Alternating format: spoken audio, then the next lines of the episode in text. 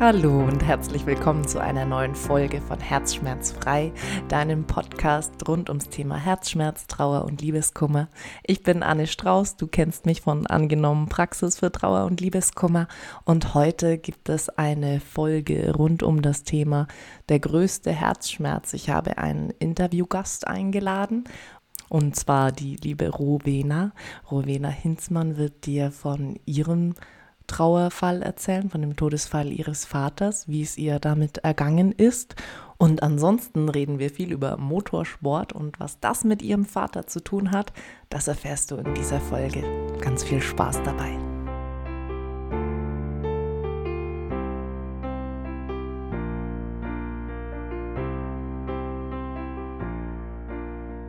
Ja, hallo Rowena, herzlich willkommen im Podcast Herzschmerzfrei. Schön, dass du da bist. Hallo, ja, ich freue mich auch. Voll gut. Nimm uns doch mal gern kurz mit. Wer, wer bist du und was machst du? Ja, also ich bin Rowena. Ich bin mittlerweile 35 Jahre alt und ich bin selbstständig mit PR für Frauen. Also ich bin gelernte Redakteurin und helfe jetzt aber Frauen in die Presse zu kommen. Das ist so jetzt mein Standbein, was ich habe. Super gut. Ich habe auch gesehen, du hast einen wunderschönen Instagram-Account, den du fleißig befüllst und deine Website ist auch ganz süß.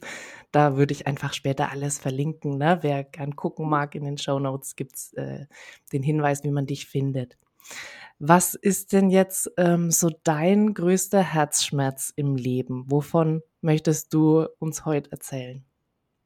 Von meinem Papa. Von mein Papa ist vor zehn Jahren gestorben also wirklich jetzt wirklich sehr nah, zehn Jahre dran. Mhm. Ähm, und ich war 25 Jahre alt, gerade so, ja, doch 25 Jahre alt.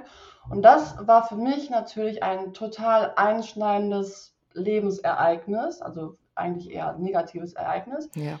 weil ich halt noch so jung war. Und ähm, mit 25 Jahren ist dieses Thema einfach überhaupt gar nicht präsent. Also da ist man eher oft eine Party und ja. Feiern, Leben feiern und so. Und, und ich kam gerade von meiner Studentenzeit aus England und hatte da die schönste Zeit überhaupt mit mhm. meinen Mädels, die ich da kennengelernt habe. Und kam dann hier hin, hatte dann ein Jahr noch ungefähr mit meinem Papa. Und dann ist er gestorben. Das war so von absolut High Life zu absolut Down Life letztendlich. Wow, ja. Ähm, und das war so, ich glaube, also im Nachhinein kann ich sagen, ich bin da schlagartig erwachsen geworden irgendwie. Mhm ja, das ist so die, das, wenn mich jemand fragen würde, so was war das Schlimmste oder auch das Prägendste in deinem Leben, würde ich sagen, genau das quasi der Tod meines Papas. Mhm. Ja. Und ähm, was, was genau ist passiert? Möchtest du das teilen? Ja, klar. Ja. Also mein Papa hatte ähm, äh, Prostatakrebs. Mhm. Und als ich nach als ich angefangen habe zu studieren, glaube ich, weiß gar nicht, oder am Anfang irgendwie so, da hatte er die Diagnose bekommen, aber sagte, alles gut, wir machen Bestrahlung und so weiter. Und mhm. ne, so, damit haben sie es auch so relativ eingedämmt bekommen, aber er hatte eben, dieser, dieser ähm, Krebs hatte eben auch schon gestrahlt. Mhm. So. Und ähm, dann irgendwie habe ich noch, bin ich, habe ich zwei, ich habe ein Jahr dort, nee, zwei Jahre dort studiert und bin dann noch dort geblieben, um dort zu arbeiten. Und in dieser Zeit habe ich auch gemerkt, wir haben halt eben auch sehr viel ges nicht gesund, geskypt, ja. ähm, dass er sich verändert, also im Gesicht und dass er irgendwie auch immer kränker wurde. Und als ich mir erzählt habe, oh Papa, ich möchte so gern irgendwie noch weiter in England bleiben, hat er gesagt, oh, nach dem Motto äh, Troller, so hat er mich immer gerne genannt.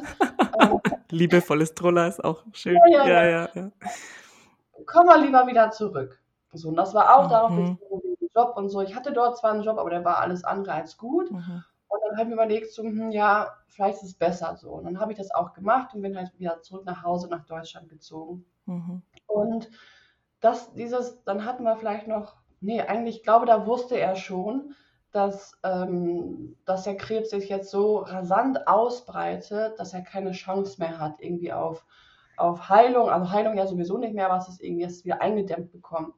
Und ähm, er hat uns oder mir als Tochter immer erzählt, oh, mir, ne, mir, ich glaube, es geht mir besser und ich versuche jetzt die Therapie und die und mit den mhm. Medikamenten. Mhm. Also er hat mir irgendwie permanent Hoffnung gemacht, wahrscheinlich auch sich selbst. Ja, ne? bestimmt beiden, ja. ja. Irgendwann, so das weiß ich noch, so wie heute, ähm, ich glaube, im Sommer kann ich wieder Motorrad fahren. Mhm. Er war halt ein guter Motorradliebhaber und äh, er sagte auch irgendwann so, ich glaube, wenn ich was konnte in meinem Leben, dann Motorrad fahren. und das hat natürlich mir als Tochter, die gerade so 25 war, total Hoffnung gebracht und auch von irgendwelche Werte und so, wovon er sprach, dass sie sich verbessert haben und so. Und dann aber ging das so schlagartig in, in, in die Umkehrung, das habe ich dann gar nicht so richtig mitbekommen. Also es war so, dass er dann immer dollere Schmerzen hatte, also sprich die, die Organe innen drin, die versagten nach und nach und er sagt, es war halt so, alles tat einfach weh und trotz Morphium und was, oh, wie auch andere schlimme Tabletten und so, hat er permanent Schmerzen gehabt. Und so musste er auch öfters ins Krankenhaus, um dann eine Infusion zu bekommen. Mhm. Dann ging es ein paar Tage besser ähm, und dann wurde es wieder so langsam schlechter, aber ne, es war halt dann irgendwann auch üblich, ja, Papa ist für ein paar Tage im Krankenhaus, für eine Infusion und so weiter. So. Und dann irgendwann kriege ich von meiner Mutter eine Nachricht, von wegen, bin wir mit Papa im Krankenhaus. Ich so, alles klar. So. Ja. Und äh, bin dann am nächsten Tag zur Arbeit und dann bekam ich die Nachricht von meiner Mutter, du, die haben mich heute nach, nach seiner ähm, Religionszugehörigkeit gefragt. Hm. Ich dachte mir so, ja, aber wa warum fragen die das? Also das muss ja dann, also, ne, mhm. ne, so, ich habe mir gedacht, das muss ja schon irgendwie dann schlimmer sein. Oder haben die das einfach, oder fehlt das einfach in der Akte so, ne? Naja, und dann äh, kriege ich abends wieder eine Nachricht von meiner Mutter, die halt dann immer auch zu, bei ihm geblieben ist. Ja. Äh, sagte, du, ich glaube, du musst kommen und dich von ihm verabschieden. Also es war mhm. so, das war so alles so plötzlich für mich. Mhm das überhaupt gar nicht geschnallt habe. Und ich dachte, okay, also er lebt noch und ich kann mich noch von ihm verabschieden und so weiter.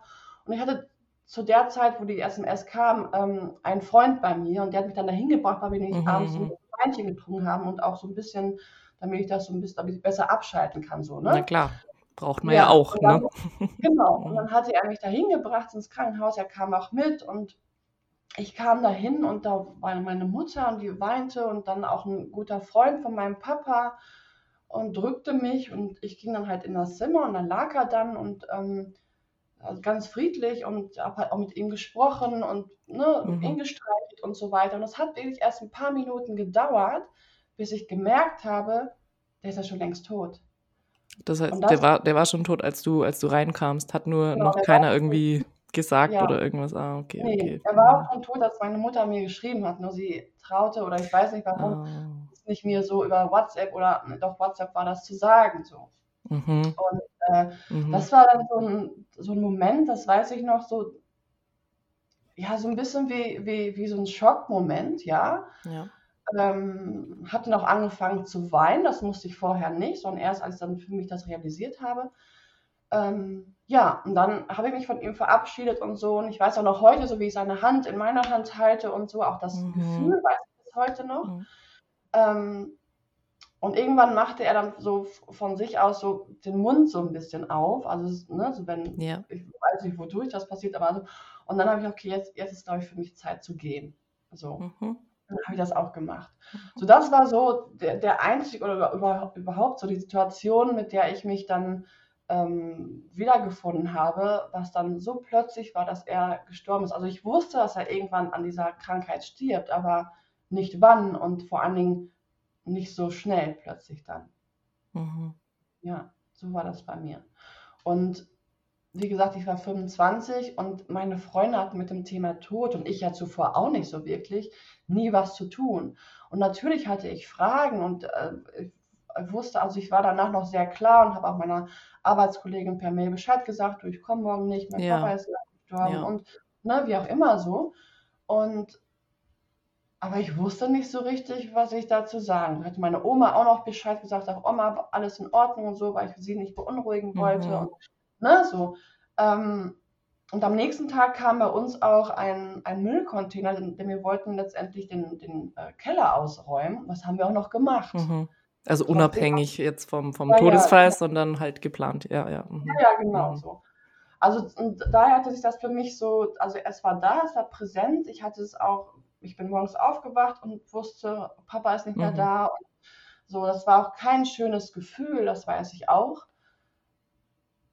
Aber es war auch so, ja, okay, er ist nicht mehr da. zack, was anderes gemacht, so nach dem Motto. Ich mhm. musste auch nach drei Tagen auch wieder zur Arbeit gehen. Das war auch so, ne, so. Ja, also ich musste sowas. mich irgendwie so zusammenreißen oder funktionieren oder so, damit äh, ich meinen, ich sag mal, Verpflichtungen auch irgendwie ja. nachgehen konnte. Ne? Ich ja. hatte auch noch diesen Job noch nicht allzu lange. Genau. Und dementsprechend war es halt bei mir so, dass ich diesen Sommer über, also erst Ende Mai gestorben, mhm. ähm, ich war halt beschäftigt. Das mhm. letztendlich ich kann es nur so sagen, ich war halt beschäftigt oder ich habe mich auch beschäftigt und so. Und auch wenn Freunde sich sehr viel um mich gekümmert haben und ich auch dann auch nicht auf Partys gegangen bin oder sonst irgendwie, ähm, es war okay. So, ich, ich dachte, ich komme gut damit zurecht. So. Ja. Und dann kam der Winter oder der Herbst. Mhm. Und ähm, da war irgendwie dann nicht mehr mit Highlife und so, beziehungsweise ne, es war sehr früh dunkel, man war auch mehr zu Hause wieder und so weiter. Und da hat es mich dann gepackt. Also da kam letztendlich auch bei mir die Trauer und da wusste ich überhaupt gar nicht so richtig, wie ich damit umgehen sollte. Wie, halt, wie hat sich das dann bei dir geäußert, wenn das dann, hat es dich über, war, überwältigt oder welche, oder was, was ja, ging los? Ich war äh, so ein bisschen wie lethargisch, kann man sagen, so. Mhm. Also so, ich habe nichts mehr gefühlt, mhm. ähm, ich habe permanent daran gedacht, ich habe viel geweint, ich habe mich sehr isoliert auch. Ich, also auch ja. wenn Hilfe war also, oder Hilfe mir angeboten worden ist oder von wegen kommt, lass mal quatschen oder wie auch immer. Ich habe mich davon ferngehalten, ähm, weil ich auch nichts sagen konnte mehr. Also es, mhm. ne, die wussten ja schon alle, wie ich mich fühle und ich konnte auch nicht mehr hinzufügen. Ähm, außer vielleicht, ja, die Trauer ist schlimmer geworden gerade oder sonst irgendwie. Und ich hatte auch dann irgendwas Gefühl, naja, jetzt ist, er jetzt, jetzt ist das jetzt schon fast ein halbes Jahr rum ich will den Leuten auch nicht weiter mit diesem Thema zur Last fallen. Das kam auch mhm. so. Dieser mhm. Gedanke, wegen irgendwann ist doch auch mal gut. Ja. Vor allen Dingen, wie gesagt, alle meine Freunde waren so um die 25. Da wusste keiner so richtig damit umzugehen, so auch wenn sie alle furchtbar lieb waren zu mir. Mhm. Und als ich das dann für mich merkte und ich auch nicht wusste, so, was mache ich denn jetzt mit mir, ähm, habe ich dann gegoogelt und bin habe mich einer Trauergruppe angeschlossen. Das war so, mhm. ich glaube, sechs oder acht Wochen oder so haben wir uns jede Woche einmal getroffen. War die, war die online oder offline?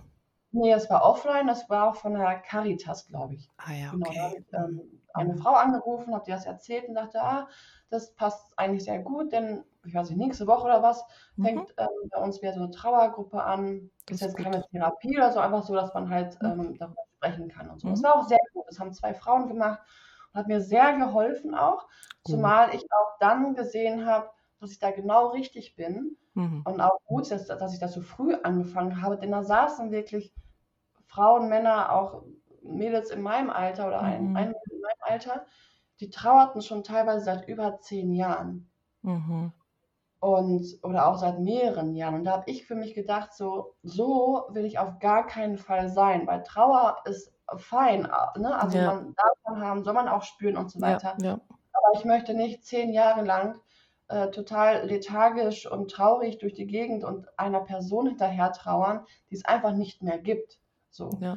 Ähm, und das war echt so für mich so, ja, ich möchte trauern, aber ich möchte nicht mehr so trauern wie, wie vorher, auch nicht so wie die es tun, sondern ich möchte das für mich verarbeiten ähm, mhm. und dann weiterleben, weil ich, das ist ja letztendlich für alle der Sinn. Also ich, jeder, jeder, der stirbt, sich, glaube ich, dass die Person weiterhin glücklich ist. So. Und gerade Eltern und Töchter oder Eltern und Kinder und so. Ja. Und äh, da, gesagt, da habe ich mir für mich so gedacht, so Papa, ich habe dich lieb, ich traue auch um dich, mhm. aber es hat auch irgendwie ein, ein gewisses, bis zu einem gewissen Maß. So habe ich mir so mhm. innerlich mhm. gesagt und getan auch dann. Ja, und durch diese Trauergruppe ähm, wir haben dann, ich weiß gar nicht mehr ganz, ganz genau, was wir alles gemacht haben, mhm. aber wir haben halt Briefe geschrieben, zum Beispiel Gedanken aufgeschrieben, uns ausgetauscht. Jeder hat auch immer so sein Wort bekommen, wo er so seine Gedanken, wie es, wie es einem jetzt geht oder was ja. gerade vielleicht passiert ist, was einen getriggert hat und ja. so, ne? Also ich konnte einfach sehr gut das, was so in mir vorging, dadurch einfach rauslassen. Mhm. So, ich wurde verstanden und auch die Fragen, die ich dann bekommen habe, haben mir gezeigt, so, okay, die wissen, wovon ich spreche.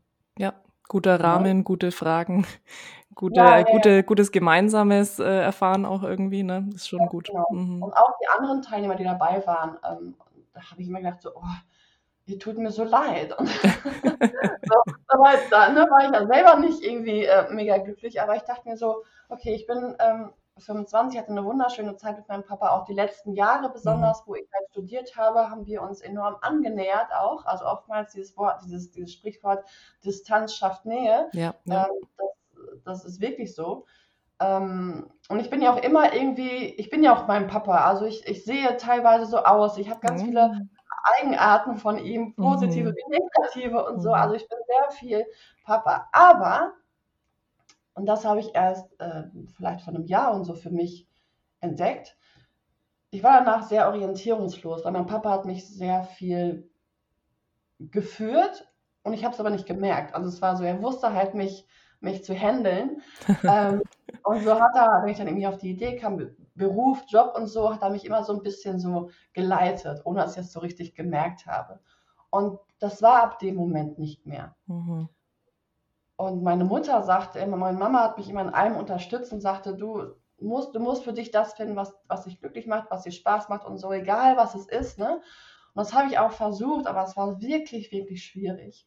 Und ich weiß noch, ähm, ich habe dann irgendwann meinen Job gekündigt, weil das hat nicht mehr funktioniert und ich war dann auch recht lange arbeitslos. Also mhm. ungefähr so knapp ein Jahr war ich arbeitslos, was, nicht, was mir nicht gut tat natürlich. Ne? Mhm.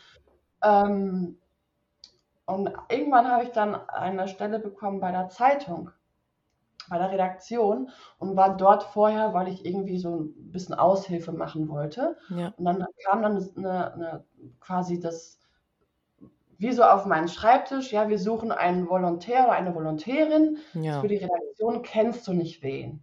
Und dann habe ich gesagt, nee, ich kenne keinen, aber ich würde vielleicht machen. So. Habe ich das auch gemacht. Das heißt, ich bin wirklich in diesen Journalismusbereich rein, in diesen Journalismusbereich reingegangen und ähm, habe parallel dazu das Motorradfahren angefangen. Mhm. So, wir hatten jetzt noch zwei, drei Maschinen, zweimal verkauft. Eine, die Lieblingsmaschine von meinem Papa, die auch meine Mutter fahren konnte, die haben wir behalten. Ja. So, dann habe ich durch meinen äh, damaligen Freund ähm, ja, das angefangen. Und dann hat sich das so entwickelt, dass ich daran so einen Spaß hatte und mich dadurch auch sehr viel näher, verbundener zu meinem Papa gefühlt habe mhm. und auch gesehen habe, ich bin echt gut darin. Ja. Also ja, wirklich, ich bin immer noch gut darin ähm, dass das sich für mich, dass das so weitergesponnen hat, sprich, dass ich ähm, gesagt habe, bei der Zeitung, das waren jetzt so zweieinhalb Jahre später, äh, von wegen, ich möchte nicht mehr für die Lokalzeitung arbeiten, ich möchte Fuß fassen in der Motorradsportszene. Mhm. Das habe ich gemacht, das habe ich auch geschafft. Ja.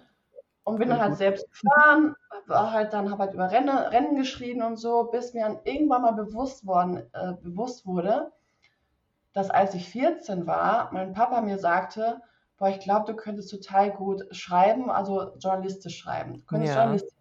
Ich damals sagte so, nee, auf gar keinen Fall. so, ne, will ich mhm. nicht. So. Und dann, dann habe ich das realisiert und dachte, krass, ich bin ja genau das geworden. Mhm. Jetzt so. Und im Nachhinein, also ich kann dir nicht ganz genau sagen, wie das passiert ist, aber es war so, wahrscheinlich so unbewusst im Hinterkopf, okay, das war etwas, wofür mich mein Papa mm, also Potenzial in mir gesehen hat. Ich kann damit nichts falsch machen. So, so in etwa in diese mhm. Richtung, weil ich absolut nicht wusste, was ich, wie so beruflich und überhaupt so das, was ich vorher gemacht habe, damit war ich total unglücklich. Und ich glaube, das war so unterbewusst ähm, dass er mich, dass ich mich dadurch habe selbst geleitet, aber quasi durch diesen Satz, den er damals zu mir gesagt hat, von dem ich glaube, du könntest total gute, eine total gute Journalistin werden. Voll schön. Und ich bin das halt immer noch letztendlich und habe mich jetzt aber auch dann selber weiterentwickelt, mhm. schreibe aber immer noch für die Motorradszene. Also das mache ich noch parallel so. Ähm, das ist auch das Schöne, dass man viele Dinge gleichzeitig tun darf, um sich froh zu fühlen. Das ist ja irgendwie auch ne? immer die eigene Verantwortung. Wie mache ich mich erstmal froh, ne? Mhm. Genau, ja, ja, genau. So wie mache ich mich vor, was habe ich, also dann, jetzt bin ich so, ich fahre immer noch Motorrad, ich, wie gesagt, ich schreibe immer noch Motorrad, äh, Rennbericht über Motorradrennen und mache halt mein eigenes Ding. Also ich mache jetzt so beides parallel, was sehr schön ist. Voll gut. Ähm, ja, so, da bin ich jetzt, habe ich, glaube ich, ganz viel erzählt. Ja, ist voll gut und es ist auch so schön, weil es also ein, ähm, so ein gemeinsames Hobby ist, was du dann dir irgendwie auch vermutlich auch so vorbildsmäßig ne, mit deinem Papa mit als, als Hobby noch äh, angeeignet hast. Also ich meine, man rutscht ja so rein. Das ist, glaube ich, so ein bisschen ja. Szenen-Feeling, oder? Wenn man da das schon mitbekommt von klein auf, dann glaube ja, ich schon, dass man heiß drauf wird. Voll. Ja, mhm. total, also total. Aber ähm, das kam jetzt auch so danach. Meine Mutter ist ja auch mit ihm gefahren, aber fährt jetzt nicht mehr, weil sie sagte, nee, ohne ihn möchte ich nicht mehr fahren. Ja. Ähm, aber sie konnte mir jetzt ganz viel erzählen, so, wir waren auch schon mal da, wo du warst, oder du mhm. fahr doch mhm. mal dahin, das ist total schön. Da hat Papa mal übernachtet und hat dies und das gemacht, oder, ne, oder ja. er war auch mal an der und der Rennstrecke. Das heißt, ich konnte so ein bisschen so ein so eine Reise machen in deren Vergangenheit, mhm. was ich aber selber erlebt habe. Also mhm. so, ne, von wegen, dass ich halt auch so Ortschaften oder Rennstrecken angefahren bin, wo ich wusste, da waren, war er mhm. mal und ich bin mhm. drauf gefahren und da war auch meine Mutter und er zusammen. Ja. Ähm, und bin dann so ein bisschen so deren, deren Vergangenheit habe ich dann so abgefahren, sagen wir es mal so. Ne? Mhm. Also mache ich heute noch so, ne? wenn ich an Rennstrecken bin und weiß, da war er auch mal, äh, ist das ein schönes Gefühl, dann fühle ich ja. mich irgendwie verbunden, nehme ich an, oder? Ja, genau, so ein bisschen. Ne? Ja. Und wenn ich irgendwie unterwegs war und äh, in Tirol oder so mit dem Motorrad, ich immer zwischendurch gesagt, Papa, pass auf mich auf, ähm, mhm. kann ja was passieren so. Ja. Also da war äh, schon immer eine Verbundenheit. Und äh, dann habe ich auch wieder angefangen nach dieser Therapie, jetzt mache ich mal kurz nochmal einen Sprung zurück, ja. wieder auch, ich habe wieder angefangen, etwas zu fühlen. Weil vorher war es so, und das ähm, hatte mich ganz erschrocken, ich habe irgendwann gemerkt, ich fühle gar nichts mehr. Mhm es war alles so, so wie grau, so, so wie, wie Wolken bedeckt, so, ne? Ähm, ja. Und dann habe ich irgendwann tatsächlich, das, das war für mich so ein Moment, wo ich dachte, boah, Rubina, was, was ist los mit dir? Mhm. Ähm, war ich auf einer Bundesstraße mit meinem Auto und habe hab so, so Gas gegeben und die ist echt nicht schmal. Also ich bin da vielleicht mit 200 mhm. drüber gebrettert, um mhm. einfach irgendwas zu fühlen. Mhm. So, ne? Irgendwie so mhm. Adrenalin, Bauch, Kribbeln, ja. irgendwas so, ne? und dachte mir also, was, was ist denn, wenn ich jetzt mit dieser Geschwindigkeit vom Baum fahren würde? So, mhm. was wäre dann so? Und dann habe ich mich erschrocken und dachte, boah, was hast du für Gedanken? Ja. Also was, ne, so ja. wem, also da habe ich sofort an meine Mutter gedacht, was ich ihr dann damit antun würde. Ja. Und hab, bin dann auch sofort dann auf die Bremse getreten und dachte, nee, das, mhm. das hier, okay, ich habe gerade so ein bisschen was, aber das ist nicht der richtige Weg, um irgendwas zu fühlen. Ja. Genau. Und so kam es dann auch, dass ich dann gesagt okay, hier bis hier und nicht weiter ähm, ich suche mir halt dann eine Hilfe letztendlich, genau. Ja. ja so Kopfkino hat man, glaube ich, einfach jeder mal ein bisschen. Das ist ja auch, ne, Gedankenspiel heißt ja noch nicht, dass man dann wirklich kurz davor ist, das zu tun. Es ist ja ganz ja. oft so ein, so ein, ja, so doofes Spiel. Ich denke mir ganz oft, ich möchte äh, meinen Wohnungsschlüssel in den Fluss schmeißen, wenn ich wo vorbeilaufe. Ich weiß nicht, das ist auch total crazy, aber ähnliches, ähnliche Schiene, ne? Also so ja. von, von der Art her. Mich interessiert ja noch, jetzt haben wir über, über Motorsport gesprochen. Da ist ja mhm. sowieso, ne, Thema Geschwindigkeit, Schnelligkeit. Es ist, glaube ich, kein, kein Sport, der mehr zwischen Freiheit und zwischen Leben und Tod irgendwo schwebt. Wie ist das so bei euch in der Familie gehandhabt worden von, von klein auf? Weil das ist ja doch irgendwie, man weiß ja, wenn mal was ist, ist gleich ziemlich kacke, ne? Also wenn mal ein Unfall passiert, ist immer relativ, oder, oder, weiß nicht, erzähl mal deine, deine Sichtweise. Also ich weiß nur, ich war, ich glaube, ich war fünf und da wurde ich am Ohr operiert. Und ich hatte damals ein Kindermädchen und das, der Freund von diesem Kindermädchen ist durch einen Motorradunfall verunglückt. Mhm. Und ich habe das kurz vorher, vor, vor der OP, habe ich das mitbekommen und bin dann nach der OP aufgewacht und habe sowohl zu meiner Mutter gesagt, Mama, ich möchte nicht, dass du Motorrad fährst. Mhm. So, und dann hat sie es ab, ab dann auch gelassen. Ähm, jetzt im Nachhinein tut mir das total leid, wenn ich ehrlich bin, weil das mhm. Motorradfahren, also das Hobby ist schon schön. Das, ja. Ähm, ja. Damit so im Nachhinein denke ich, ich habe ihr damit einiges vielleicht auch genommen. Ähm, aber das war halt schon die Angst. Aber so an sich, also in unserer Familie war das irgendwie nie ein Thema. Also das, äh, wir haben da eigentlich nie drüber gesprochen. Nee. Okay. Auch nicht von wegen, was, wenn was passiert, weil wir alle so ich war zu dem Zeitpunkt noch nicht so in dem Thema drin, Motorradfahren, ja. Mhm. Ich wusste, es kann irgendwas passieren, es kann auch mit Auto passieren und so weiter. Klar. Und ähm, ich wusste, mein Papa ist halt ein total guter Fahrer. Mhm. Ähm, bis ihm was passiert, da, dann muss er schon fast unschuldig sein, letztendlich, das, was passiert. So, also es war überhaupt gar nicht so präsent, dass was passieren könnte. Aber ich bin allgemein auch ähm, ein sehr eher positiv denkender mhm. Mensch. Ich denke mhm. gar nicht an was sondern eher an das Gute, von wegen, äh, ja. hab viel Spaß. So. Es muss ja auch immer gar nichts sein, ne? Also irgendwie, vermutlich ist da meine, meine Wahrnehmung einfach, ne, die ich mich halt im Verhältnis wenig auskenne mit Motorradfahren und Motorsport, da ist, glaube ich, einfach, man liest einfach halt ständig in der Zeitung, ne, wieder jemand verunglückt und da ist einfach die Wahrnehmung eine andere als über, ja, ich meine, deswegen sieht man auch ähm, die, die verunglückten Autos oder was in Zeitungen, aber das ist halt trotzdem, ähm, gefühlt weniger Thema als dann die Motorradfahrer, ne? Ja, es wird ja auch mehr dann über das Negative immer geschrieben, anstatt über das Positive. Und mhm. also ich glaube, ich kenne kaum einen Artikel, der nicht in der Fachmaz Fachmagazin ist, äh, der mal irgendwie positiv über das Motorradfahren ähm, schreibt. Ja. Also, ne? Auch schade, ne? Naja, mhm. irgendwie schon. Ist halt ein Hobby, so ist halt nicht für jeden, aber das ist halt so. Und an der Rennstrecke ist es ja auch sehr nah aneinander. Also mhm. äh, Ne? Also, da riskiert man vermutlich schon noch mal ein bisschen mehr, ne? als so ja, ja, also, na, Nee, eigentlich nicht, eigentlich, eigentlich nicht. Nee, weil man ist zwar schneller unterwegs, aber man hat halt wesentlich, man ist sicherer unterwegs, man hat eine, eine Airbag-Weste oder die, ne, die, oh. die professionellen Fahrer ja. eine Airbag-Weste oder eine Airbag-Kombi ja. letztendlich. Und wenn die stürzen, stürzen die nicht oder ist die Gefahr nicht da, dass die gegen einen Baum äh, prallen oder gegen eine Leitplanke oder sonst irgendwas, sondern in Schotter. Mhm. Und am Ende Schotter sind ähm, Air-Fences, also sprich, ne, die einen so, mhm. so abpuffern letztendlich. Also da mhm. passiert nicht so viel, auch wenn die eine sehr hohe Geschwindigkeit haben. Okay. Und ähm, die sind ja auch mehr, die fahren ja auch mit Knien und Ellbogen so tief, sind ja unten. Wenn die in, der, und in diesem mhm. Moment stürzen, sind die ja schon tief unten. Mhm. Also, ne, da passiert auch, ja. wesentlich weniger, also da passiert schon was, aber wesentlich weniger als auf der Straße, wo sehr, sehr viele Hindernisse einfach sind. So letztendlich. Aber es ist schon so, dass, die, dass alle Motorradfahrer sagen, ich liebe das, was ich tue und dafür nehme ich auch in Kauf, dass etwas sehr, sehr Schlimmes passieren kann. So und ähm, ja. ja. das ist dann halt ja. letztlich so der, der Preis der Freiheit, den man nicht zahlen muss, aber so ein bisschen im Hinterkopf mit hat, ne? Genau. Ja, voll gut. Da hilfst du heute voll meinem Schubladendenken ein bisschen. bisschen weltoffener zu werden. Immer wieder erschreckend, wenn, weil ich mich eigentlich für einen sehr offenen Menschen halte, ne? Aber trotzdem, natürlich arbeiten wir mit Schubladendenken, ne? Und gerade was einem halt über, keine Ahnung, ja, wieder Medien halt, ne, ver vermittelt wird, äh, das. Bild übernimmt man einfach, ne? Und ganz oft ungefiltert. Umso schöner, wenn wir dann heute da ein bisschen Filter wieder wegmachen, ne?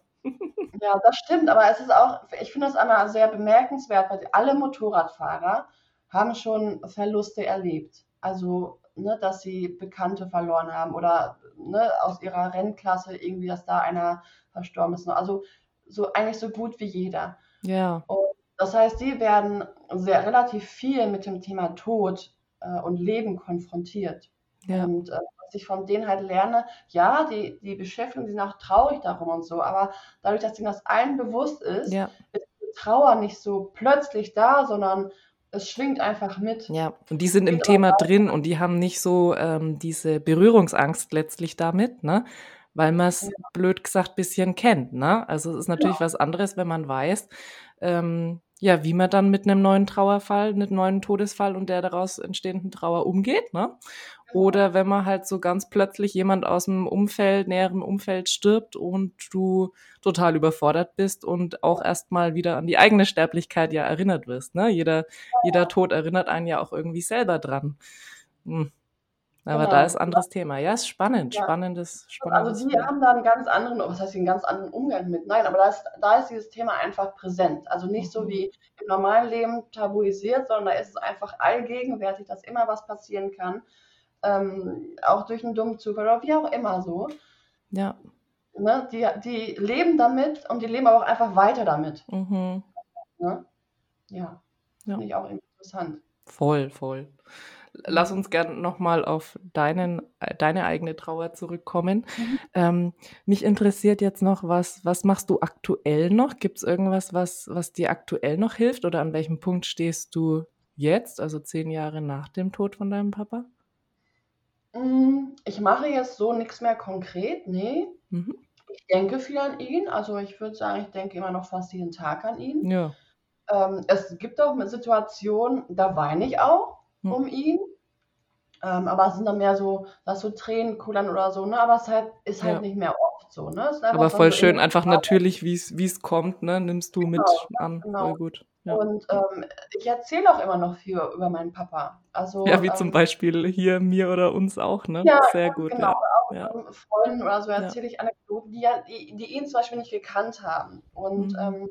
Erzähle ich viel. Also ich, er ist immer noch für mich sehr präsent letztendlich. Ja. Und ich merke auch so, ich verstehe jetzt auch, je älter ich werde, immer mehr, wie er damals war. Also ne, mit 25 mal so, oh, das ist mein Papa und der ist toll und überhaupt. Und jetzt, je älter man wird, auch mit, ähm, verstehe ich ihn auch immer besser oder kann ich ihn auch immer mehr auch kritisch sehen. Sagen wir es mal so. Also, ja, ne? ja. So, ähm, wenn es um Thema Haushalt geht oder wie auch immer, ne? Wo ich denke so, Papa, okay, das, so hat es mein Papa mal gemacht. Okay, so will ich das aber nicht handhaben, so, ne? Also das ist so, ja. was aber auch letztendlich schön ist, um da zu sehen, ähm, ja, um ihn dadurch auch nochmal hm, von so einer Art Vogelperspektive auch nochmal kennenzulernen. Mhm. Sagen wir es mal so. Und nicht nur ja. durch dieses emotionale Tochter-Vater-Verhältnis so. Ähm, wodurch ich dann aber auch wiederum ganz oft Parallelen sehe und denke mir, okay, das habe ich schon einmal von ihm jetzt. ist aber auch sehr schön, oder? Ja, ja, ja. ja. Also ja. er ist bei mir immer noch sehr, sehr präsent. Ich habe immer auch mhm. noch ein, ein, Foto und ähm, ähm, ja, aber ich brauche das noch nicht mal. Also ich, ist, mhm. ich denke halt wirklich jeden Tag an ihn. Mhm. Und jetzt wird er bald, äh, ist er jetzt zehn Jahre bald tot und wir machen dann auch eine mh, mm, nochmal eine, eine Traueranzeige, aber in Form mhm. eines schönen Textes, weil mittlerweile wäre er auch Opa von drei Kindern, oh, mein Bruder hat drei Kinder bekommen mhm. und so, und dann machen wir einen schönen Text. Und ich weiß mittlerweile aber auch, es sind jetzt zehn Jahre vergangen, er wäre in diesen zehn Jahren ohnehin gestorben, irgendwann. Mhm. Sooner or later, mhm. letztendlich so. Ne? so. Ja. Und damals war es so, oh, warum denn jetzt? Ähm, ja. ne, ich bin noch so jung letztendlich und so weiter. Ähm, und das, irgendwie ist das so, die Trauer ist noch zwischendurch da. Es ist auch immer noch schade, dass er seine Enkel zum Beispiel nicht kennenlernt und ähm, überhaupt. Mhm. Aber er hätte sich sowieso jetzt auch verändert. Also er wäre jetzt dann jetzt 79 schon bereits, mhm. also mit 79 Jahren gestorben. Ähm, und es wäre jetzt, also jetzt ist es, für mich fängt das jetzt so an, so er wäre jetzt sowieso irgendwann verstorben. Letztendlich ja. so. Auf, ja. Aufgrund des Alters wahrscheinlich so. Ja, ähm, kommen andere Sachen, ne? Aber ja. Ja, ja, genau. Und ich habe, ähm, meine Oma ist vor anderthalb Jahren gestorben. Mhm. Die ist 92 geworden, 93, mhm. irgendwie so. Und ähm, das, was ich bei ihm nicht gemacht habe, weil ich es einfach noch nicht wusste oder ich vielleicht auch falsch gemacht habe, so im Nachhinein und so, äh, weil ich mich auch nicht, also ich weiß noch so, der, der letzte Kontakt, den wir hatten, war so ein, so ein kleiner kein Streit, aber ich habe ihn so ein bisschen angezickt. Mhm. So, und das tut mir im Nachhinein total leid. So, das ja. also, ne, ja. wusste natürlich keiner, was dann passiert, weil ich bin dann auf eine auf ein Parkfestival gegangen und das war so das letzte Mal, wo ich ihn dann halt gesprochen habe und das war halt natürlich mhm. kein positives Wort dann, sondern ich habe ihn halt angezickt so. Ja. Aber da war ich auch emotional, weil er da gerade aus dem Krankenhaus kam und äh, ich auch irgendwie überfordert war, weil dann irgendwie irgendwas mit Banken kam und ich gar nichts wusste, so letztendlich. Ja. So. Ähm, genau, und das, was ich bei ihm nicht gemacht habe oder nicht wusste oder auch verpasst habe, habe ich dafür bei meiner Oma umso mehr gemacht. Also ich habe ihr gesagt, mhm. okay, ich will ähm, die beste Enkelin sein, die sie sich vorstellen kann. Ich war immer dann sehr viel für sie da und sie hat halt eben auch bei uns zu Hause, bei meiner Mutter dann gelebt und mhm. immer wenn irgendwas war, ich war für sie da, ich habe sie überall hingefahren ähm, ich habe sie versucht, zwischendurch aufzumuntern und so. Ne? Also mhm. ähm, ich habe sehr dar mich dar sehr darum bemüht, einfach ihr in dieser, in dieser Zeit, so gerade am Ende, wo auch immer weniger Menschen ja einfach da sind und sie auch immer ja. weniger machen kann, sie wird dann auch dement und so, ja. dass ich einfach für sie da bin und so. Und das hat mir dann wiederum ähm, gezeigt, ähm, oder nee, mir hat dann dieser Abschied von ihr dann nicht mhm. mehr so wehgetan. Mhm. Weil ich wusste, ich habe alles getan letztendlich, ja. ähm, um ihr eine gute Enkelin zu sein, bis zum Schluss letztendlich. Und damit, dann war es auch für mich okay. So. Und das hat dann auch mit der Trauer für, über sie, für sie, mit mhm. ihr. Um sie, ja. Um sie, um sie genau. Ja. Hat es dann, ähm, war es auch wesentlich weniger für mich ein Problem als damals für meinen Papa. Mhm. Ja. Ja, voll schön. Das heißt, du hast den nächsten Trauerfall eigentlich ganz gut auch gemeistert, weil du quasi schon präventiv fürsorglich vorgearbeitet hast. Ja, ja, ja letztendlich ist es so, mhm. das hatte ich eingangs auch schon mal gesagt, ist, das ist so ein weiteres Tattoo auf der Seele irgendwie. Also ähm, ich hatte ja gesagt, ja, ich finde so, so schön das Bild. einem Menschen ist einfach so ein Tattoo auf der Seele, ähm, was halt mh, mm, drauf tätowiert wird, es verheilt aber, aber es wird immer irgendwie da bleiben. Ja. Und ähm, ja, je mehr Menschen, die einem nahestehen, sterben, desto mehr Tattoos desto kommen mehr Tattoo. Das ist so super schön, das Bild, weil ein Tattoo ist irgendwie auch was, was Bleibendes, ne? Aber Narbe hat so einen ganz, äh, mhm. ja, ekligen Opfercharakter, ne? Aber so ein mhm. Tattoo ist was Schönes und es ist da und man kann es mitgestalten und ja. ja, ganz, ganz toll. Voll schön. Ja. genau. Dann habe ich jetzt noch eine, eine Abschlussfrage für dich. Mhm. Äh, die ist sehr schön. Die heißt, was hält dein Herz herzschmerzfrei? Also worin, worin gehst du auf? Was macht dich, Rowena, froh? Was macht, was hält dich herzschmerzfrei? Ich liebe es, unterwegs zu sein und mhm. die Welt zu sehen. Das heißt, ich muss nicht irgendwie irgendwelche Städte begucken, be aber äh, ich liebe es, auf der Straße zu sein, mir die, die Landschaft anzugucken und ähm, das ist für mich, das gibt mir wirklich so, ähm, haucht mir Leben ein.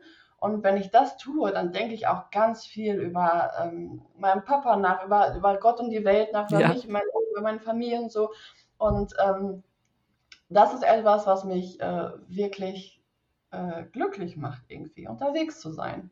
Und dann quasi in Verbundenheit quasi ähm, mit meinem, ne, mit Papa und Freunden, wie auch immer, dann die Welt äh, zu sehen. Das ja. Voll schön. Vielen lieben Dank fürs Teilen deiner Geschichte. Schön, dass du da warst. Das war, also ich finde es toll, darüber sprechen zu können, weil es mhm. nicht so viele Möglichkeiten gibt, ja. äh, mal einfach die ganze Geschichte erzählen zu können. Ich halte es auch einfach für, für wichtig, dass man das einfach ohne Tabu angeht und andere Berichte hört, weil es einfach hilft. Ne? Ja, es hilft. Genau, genau, insofern super. Vielen Dank fürs Teilen. Sehr gerne. Mhm. Ein ganz spannender Bericht von Rowena, wie es ihr da gegangen ist nach und mit dem Tod von ihrem Vater. Mm, wenn du magst, dann empfehle diese Folge gerne weiter, denn schließlich geht es darum, dass wir uns mit dem Thema auseinandersetzen. Insofern so schön, dass wir da heute mithören durften, wie es jemandem konkret eigentlich geht, wenn das Herz schmerzt. Ne? Wenn du magst, schau gerne bei mir auf Instagram vorbei bei Herzschmerzfrei. Und wenn auch du einmal zu Gast sein möchtest mit deiner Erfahrung rund ums Thema Herzschmerz, Herzschmerzfrei, dann melde dich sehr, sehr gerne bei mir. Ich suche nämlich aktuell noch liebe Gäste, die Lust haben, über ihren Kummer hier im Podcast zu reden. Also bis bald und bleib schön herzschmerzfrei. Deine Anne.